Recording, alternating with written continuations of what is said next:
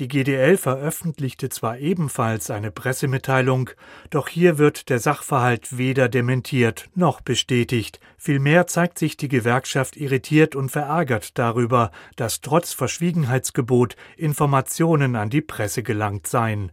Man werde sich erst am kommenden Montag zu den Gesprächen äußern. Die Bahn AG hingegen macht Details aus den Tarifgesprächen öffentlich.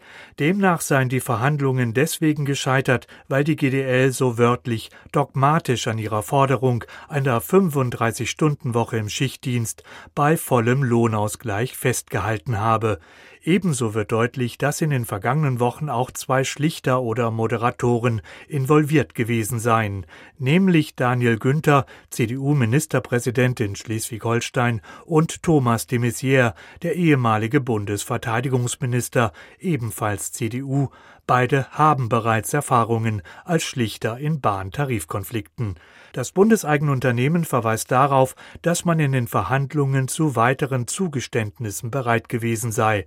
So war bereits Ende Januar die Möglichkeit einer Reduzierung der Wochenarbeitszeit im Schichtdienst auf 37 Stunden ab 2026 in ein Angebot eingeflossen, allerdings nur als Wahlmöglichkeit statt einer weiteren Entgelterhöhung.